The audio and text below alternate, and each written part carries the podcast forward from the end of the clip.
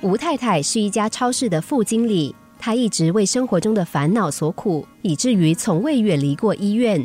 她烦恼店里是不是要补充水果、番茄酱或狗的饲料；她忧愁是不是有很多顾客在等待服务；她忧虑可能没有客人，担心是否会下雨，害怕顾客不来。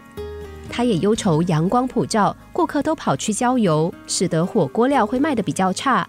他担忧一切的事情，于是他生病了，又查不出原因。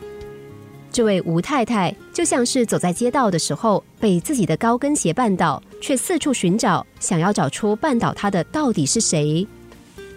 所谓忧能伤人，愁能杀人，许多忧愁过度的人都是自己毁灭了自己。现代人最大的烦恼，并不是来自于一些不可避免的事，而是庸人自扰。我们常常犯下自说自话、自以为是、无病呻吟的毛病，搞到最后自讨苦吃、自陷绝境，甚至自掘坟墓。有一次，两个好朋友一起前往纽约，不巧的是风雪即将来临，而他们距离目的地还有一大段路。这种气候让好友 A 担心不已，担心天气是否会变成暴风雪。他们会不会赶不上约定的时间？如果赶不上的话，怎么办？这样的问题一直困扰着他。这个时候，好友 B 似乎已经看出了他的心事。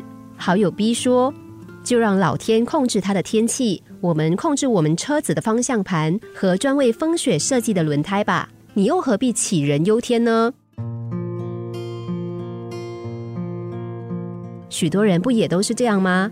对明天，甚至对下一刻忧虑。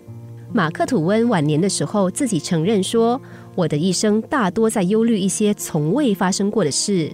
未来的命运虽然不可测，但不断预知着未来的不幸，不就破坏了此时此刻的心情吗？未来的不幸不见得真会发生，可是无谓的忧虑却让我们失去现在的平静。忧愁会变成宿醉的头痛，可是酒又是谁决定要喝的呢？”快乐不能够强求，但是烦恼却是可以避免的。